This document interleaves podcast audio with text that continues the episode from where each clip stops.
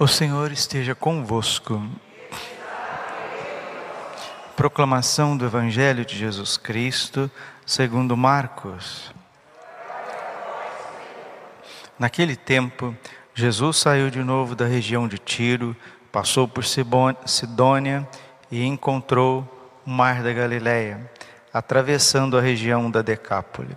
Trouxeram então um homem surdo que falava com dificuldade e pediram que Jesus lhe impusesse a mão. Jesus afastou-se com o homem para fora da multidão. Em seguida, colocou os dedos nos seus ouvidos, cuspiu com a saliva e tocou a língua dele.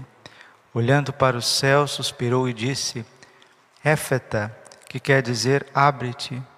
Imediatamente seus ouvidos se abriram, sua língua se soltou e ele começou a falar sem dificuldade. Jesus recomendou com insistência que não contassem a ninguém, mas quanto mais ele recomendava, mais eles divulgavam. Muito impressionados diziam: Ele tem feito bem todas as coisas. Aos surdos faz ouvir e aos mudos falar. Palavra da salvação. Ave Maria, cheia de graça, o Senhor é convosco. Bendita sois vós entre as mulheres, bendito é o fruto do vosso ventre, Jesus. Santa Maria, Mãe de Deus, rogai por nós, pecadores, agora e na hora de nossa morte. Vinde, Espírito Santo, vinde por meio da poderosa intercessão do Imaculado Coração de Maria, a vossa amadíssima esposa Podemos sentar um pouquinho. Jesus, manso e humilde de coração.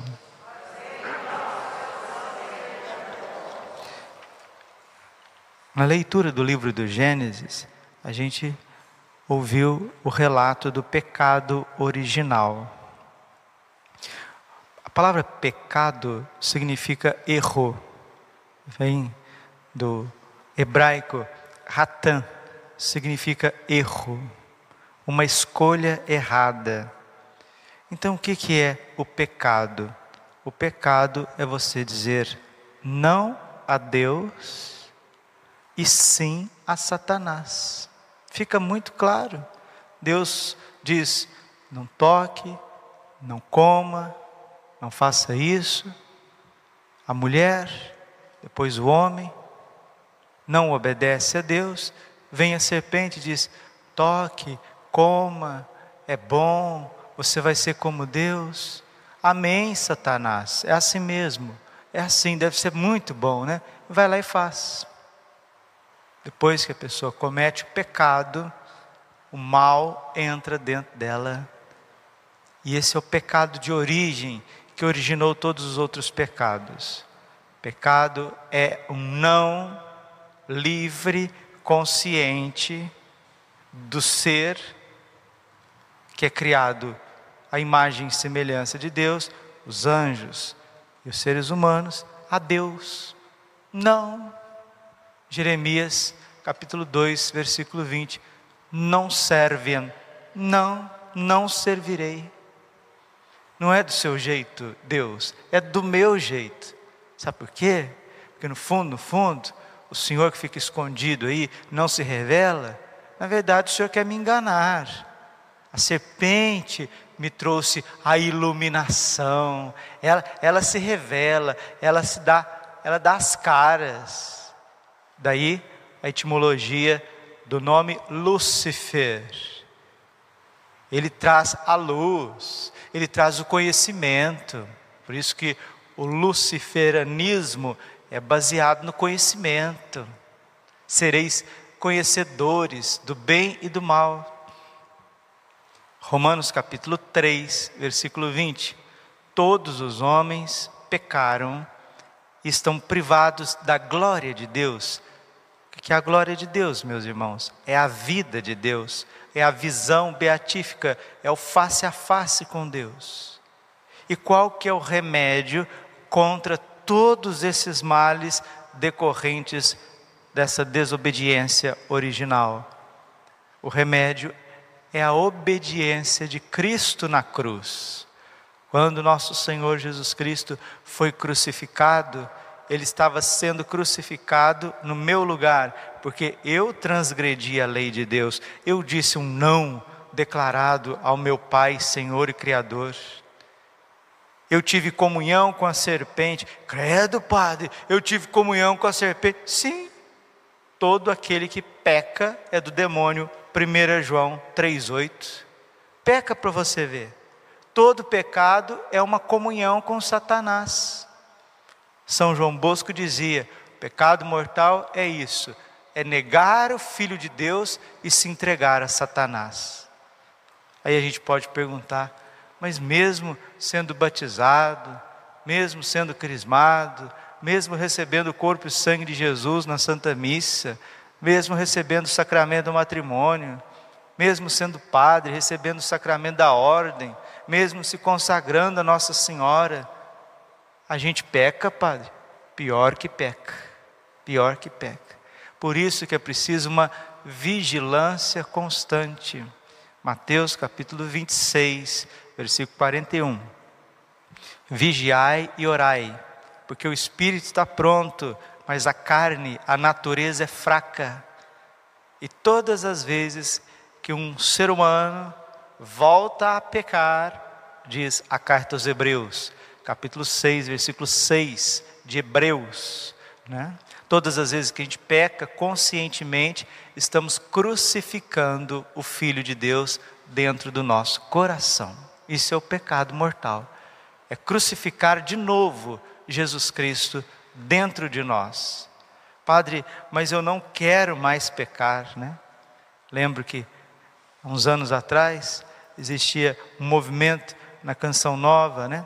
que vinha à frente, eh, alguns missionários, PHN, por hoje não, por hoje eu não quero mais pecar, eu não quero mais pecar, eu não preciso do pecado, porque no fundo as pessoas se inclinam contra os dez mandamentos de Deus, se inclinam contra os sete mandamentos da igreja, cinco mandamentos da igreja, se inclinam contra as virtudes, por quê?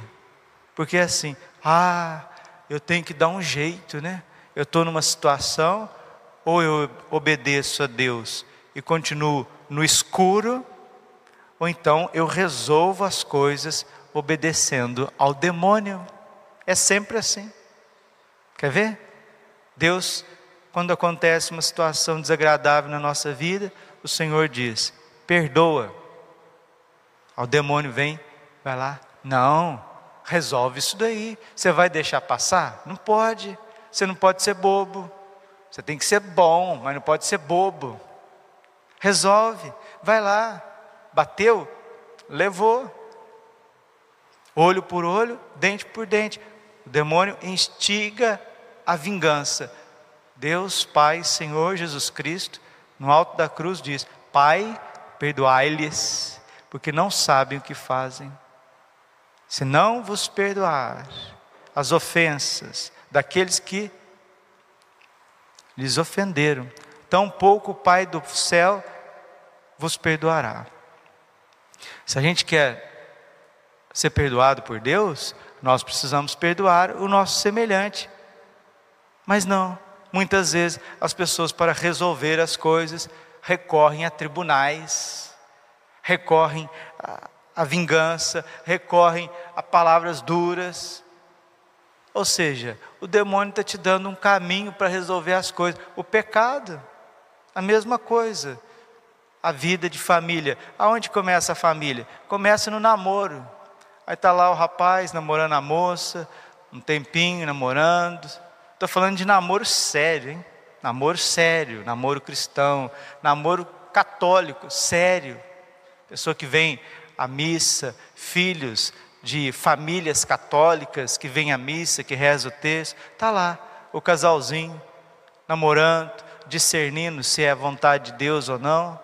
Aí, lá pelas tantas, a vontade de Deus qual é? Viver a castidade. Viver a castidade. A vida íntima, isso é para o matrimônio. Aí o demônio chega para a menina, chega para o rapaz, fala: Não, é, você ama ele, Ele te ama. Olha como que vocês se amam. Vocês até querem se casar. Que mal tem vocês terem relações sexuais antes do casamento? Que mal tem isso? Está vendo? Está vendo o que é o pecado? O pecado é sempre uma contramão ao mandamento de Deus. Não tem nada a ver, vai lá. Você ama, você tem respeito, é, é um parceiro só, você não está traindo ninguém, vocês vão casar mesmo, qualquer coisa depois vocês fazem até uma confissão. O demônio sempre vem com esta vozinha, essa vozinha sutil que vai levando o ser humano a um não a Deus, vai levando o ser humano a desobedecer a Deus. E pior que as pessoas começam a entrar em diálogo com a serpente. Padre, como que a gente faz para vencer a tentação? Não entre em diálogo com a serpente.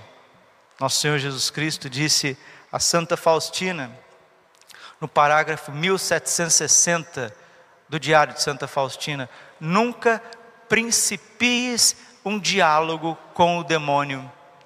O que é principiar um diálogo, diálogo com o demônio? Ah, hoje é, é domingo, hoje é dia de missa, mas, ah, mas eu já estou cansado, é, agora não, não vai dar, porque eu já perdi a missa da manhã, agora de tarde eu tenho coisa para fazer, eu tenho uma visita aqui. Começou a conversar com a serpente.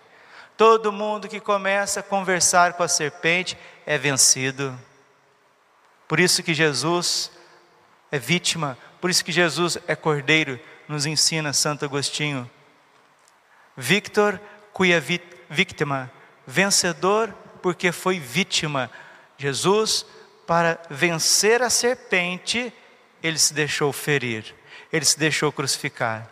E de seu lado aberto, João 19, 34, jorrou sangue e água esse sangue preciosíssimo de Jesus, que jorra do lado aberto de Jesus, ele é o remédio contra todos os males, ele é o remédio contra a depressão, ele é o remédio contra a vingança. Preciosíssimo sangue de Jesus, a paixão de Jesus é o remédio contra a impureza, é o remédio contra os escândalos. Preciosíssimo sangue, nosso Senhor Jesus Cristo, é remédio para o corpo, fortalece o nosso corpo remédio para a fidelidade aos mandamentos de Deus, ao ensinamento da igreja, aquilo que o Espírito Santo ensinou para os grandes doutores da igreja, os teólogos, nos concílios, no escrito dos santos, no magistério da igreja. Aí, teólogos do século XX pegam o catecismo da igreja católica e dizem: Ah, isso aqui está ultrapassado. Está dizendo não a Deus e sim a Satanás sereis conhecedores do bem e do mal. Casais já em santo matrimônio, Deus diz: sede fecundos, estejam abertos à vidas, a, vida. Aí o que, que os casais fazem? Muitos casais, o demônio chega, não, olha a situação econômica, olha o teu corpo, você não vai aguentar ter dois, três filhos, você já tem um, já tem um, você já tem um. Nossa, você já tem dois, dois, agora é hora de fazer laqueadura. Vamos fazer laqueadura, vamos castrar a mulher. Ou se não faz laqueadura, fica usando anticoncepcional.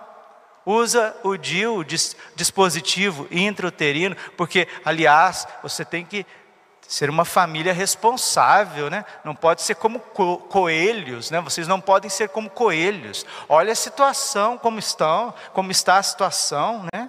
Aí gente dentro de igreja católica vai lá e começa a tomar anticoncepcional como se fosse a coisa mais normal do mundo.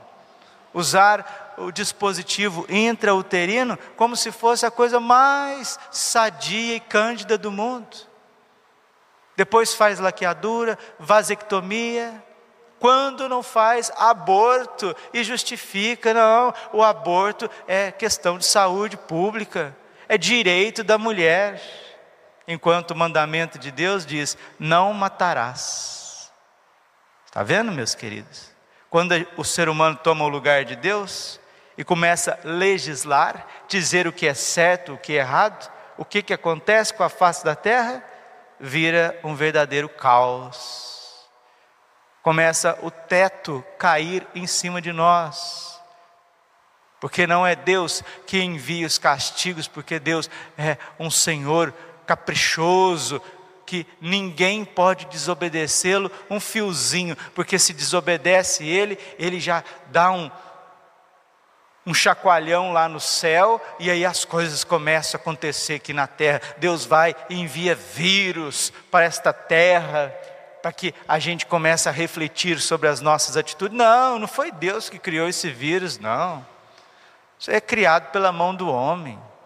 Isso é criado por gente que quer controlar tudo, que não quer obedecer os dez mandamentos, não quer crer no mistério de Cristo. Creio em Deus Pai Todo-Poderoso, Criador do céu e da terra, e em Jesus Cristo, seu único Filho, nosso Senhor. Essas pessoas não querem, eles, eles são como Lúcifer, por isso que eles são luciferianos, são consagrados a Lúcifer, a uma elite mundial consagrada a Lúcifer. Por isso que eles são tão rebeldes. Por quê? Porque eles são conhecedores do bem e do mal. Mas não acha que eles estão soltos por aí, não. Eles estão muito articulados, muito articulados. Eles têm as suas sociedades secretas por todos os lados no mundo. Eles estão nas cortes, eles estão nos reinos, nos pol... eles estão infiltrados dentro da igreja católica, eles estão na, na fileira do clero, estão aí, dizendo como os anjos caídos: não, não obedeçam a Deus, não vivam a castidade, não vivam a abertura à vida dentro do matrimônio, não perdoem, não creem no catecismo, não creem no direito canônico, não creem no ensinamento dos papas, não, não creem. Comunguem do jeito que vocês quiserem. Ah, se você é mulher, teu corpo, você faz do teu corpo o que você quiser. Se você é homem, você faz do seu corpo o que você quiser. Não é a lei natural que determina aquilo que você é. Não, você faz o que você quiser. Você vai obedecer Deus? Homem é homem, mulher é mulher. Ah, isso está ultrapassado. Eu sou Lúcifer. Eu sou aquele que vim trazer a luz. Eu vim trazer a felicidade. Vocês estão entendendo qual que é o princípio do satanismo moderno? É o mesmo princípio do jardim do Éden. Padre, isso não tem fim? Não.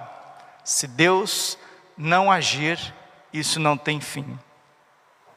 E isso chega a tal ponto na estrutura das nações, na estrutura política, econômica, até religiosa, por isso que o anticristo, o anticristo que está lá na segunda carta de São Paulo aos Tessalonicenses, capítulo 2, versículo 5 seguintes, o anticristo, ele é um senhor religioso.